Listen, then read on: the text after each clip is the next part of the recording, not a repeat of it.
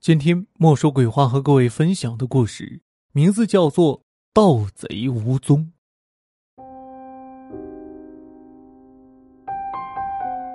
小偷这会儿技术要求越来越高，钱包刚到手，肖木哲就被抓了个正着。揍这混蛋！半车人撸胳膊挽袖子围上来。今天他中了头彩，这辆旅游车上半车是结伴旅游的亲朋，这顿臭揍惨不忍睹。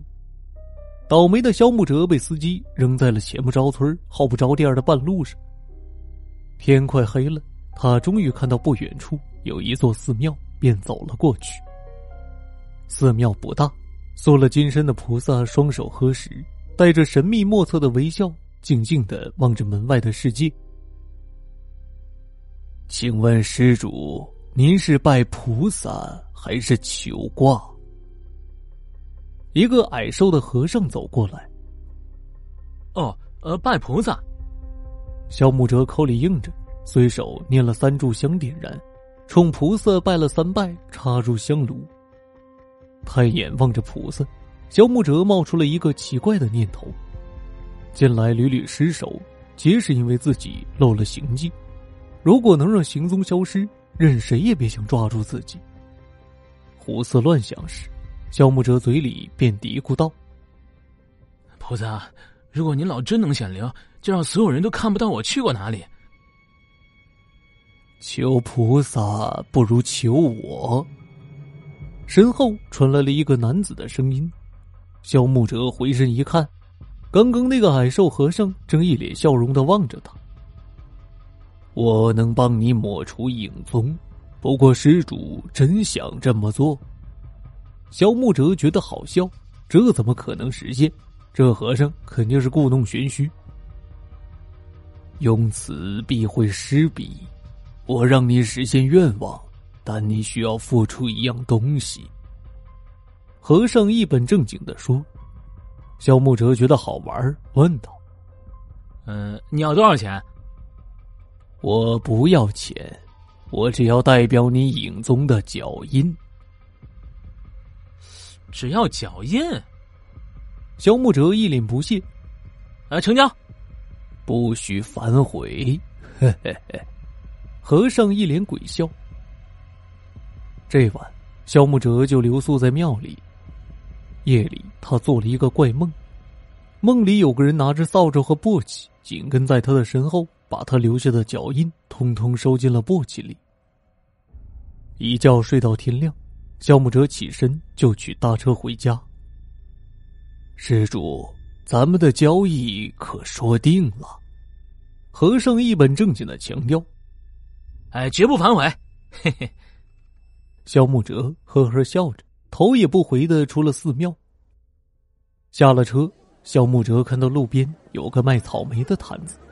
摊主正跟旁边修鞋的一男一女聊天，那草莓特别诱人，肖木哲便买了一些。肖木哲想打个电话，可手伸进口袋却没摸到手机，他这才想起来，刚才买草莓的时候把手机放到了草莓摊上。回到草莓摊肖木哲的手机还在摊子上放着，他拿起手机就走。哎，你怎么回事？是你的手机吗？拿起来就走。卖草莓的不乐意了，不是我的，是你的呀。肖木哲有点不高兴，这是人家顾客落下的，你拿走了，待会儿人家回来跟我要，我拿啥给人家？草莓摊主一把把手机夺了过去，这手机就是我的，我刚才买草莓落你这儿的。肖木哲恼火的说，草莓摊贩瞅了肖木哲半天，摇摇头。你没买过我的草莓，自己刚买了草莓，他竟不承认，这家伙摆明了是想赖下手机。肖木哲强压怒火说：“好，你用这个手机打电话试试，我的手机号码是。”摊主半信半疑的用肖木哲的手机往自己的手机上打了个电话，显示的号码果然是肖木哲说的那个号。摊主把手机还给肖木哲。低声问旁边修鞋的一对夫妻：“大哥大嫂，你们看到这人来过吗？”没看到，这半天哪有人来啊？修鞋的夫妻俩说道。肖牧者也觉得很奇怪，突然他心里一动，难道那和尚说的？肖牧者走进旁边一家超市，他拿眼瞥了一圈，发现了一条大鱼，走过去轻轻一靠，胖子钱包便易了主。他在超市转了一圈，把空钱包一扔，大模大样的又回到刚才的地方。这时，超市经理和几个顾客正围着大呼小叫的胖子。肖木哲也挤过去看热闹。咱们超市有摄像头，绝对能找到那个贼，请大家配合一下。等一会儿再出超市，这个贼除非有翅膀能飞出去。肖木哲一听店员说有摄像头，吓得一身冷汗。大家挤到超市的大屏幕前看了刚才的录像。肖木哲躲到人群后面，肠子都快悔青了，自己竟然相信了和尚骗人的鬼话。想不到的是，录像一连翻看了几遍，从胖子走进超市到现在，根本没有人靠近他。超市经理不客气的对胖子说：“先生，你的钱是不是在外面丢的？”肖木哲长出了口气：“如果和尚骗人，那这会儿自己可就成了案板上的肉，等着挨剁了。”肖木哲连试了几次，都平安无事，自己的影踪真的消失了。这回自己可要发了。这一天，肖木哲在银行看到一个中年男子提了十万块的现金，他尾随那中年男子走出银行，看着他把提包扔到副驾驶上，趁其弯腰坐进车里的时候，肖木哲打开副驾驶的车门，拿走了皮包，大模大样的走了。肖木哲发了横财，想好好享受一番，便去了上次那个旅游城市。肖木哲白天游风景，晚上就去超市闲逛，手指头痒痒了，便顺手牵羊搞点副业，过得十分舒坦。这一天，他在一个景点闲逛，忽然他看到了一个青年男子拿着一个小巧的摄像机，那摄像机是日本品牌尼康的 D 七千，近万八块。肖木哲惦记了好久，他手痒，不由自主的跟在年轻人后面。不知不觉，肖木哲跟着年轻人来到了一处山崖。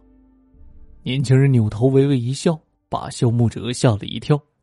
那张脸竟是那个矮瘦的和尚。肖木哲擦擦眼睛再看，却不见年轻人的踪影。天马上就要黑了，肖木哲急忙下山，谁想急中出错，一脚踏空，从崖上跌了下去。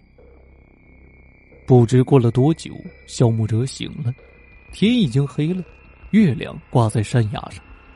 肖木哲发现自己躺在山脚下，他喊了几声，摸摸身上的手机，也不知道摔哪儿去了。肖木哲咬牙拼命的往前爬，忽然他听到身后有动静。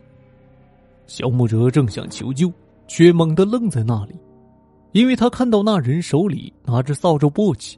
正在他身后打扫他爬过的痕迹，那人正是庙里的那个矮瘦和尚。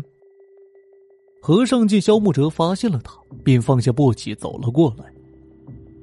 施主，咱们又见面了，抹去踪迹的日子还好吧？和尚笑道：“师傅，救我！”萧木哲哀求道：“嘿嘿嘿，救你。”我救你，谁救我？我寻了几百年，才寻到一个要抹去自己踪迹的人，得来不易，我岂能放弃？和尚说完，又是一阵哈哈大笑，那笑声令人毛骨悚然。当年和尚在山上采药，不幸跌下山崖，寺里的人四处寻找，都没有找到他。他回忆道。再走一步，他们就找到我了。可他们却说没有找到我的踪迹。我盼呐盼呐，一直盼成了一堆白骨，他们也没找到我。这都是我没有留下影踪的缘故。从那时起，我就四处寻找不要自己踪迹的人。等我收集足够的踪迹，他们就会看到我了。嘿嘿嘿。你看到我留下的踪迹了没有？和尚说完，凑到萧木哲身边，一双眼睛发着让人毛骨悚然的绿光。萧木哲向和尚身后看去，明亮的月光下，和尚竟没有影子。一声狼嚎在山谷响起，萧木哲绝望的闭上眼。这一刻，他才明白，一个人经过的踪迹是多么重要。抹去自己的行踪，你变成了空气中的尘粒。可有可无。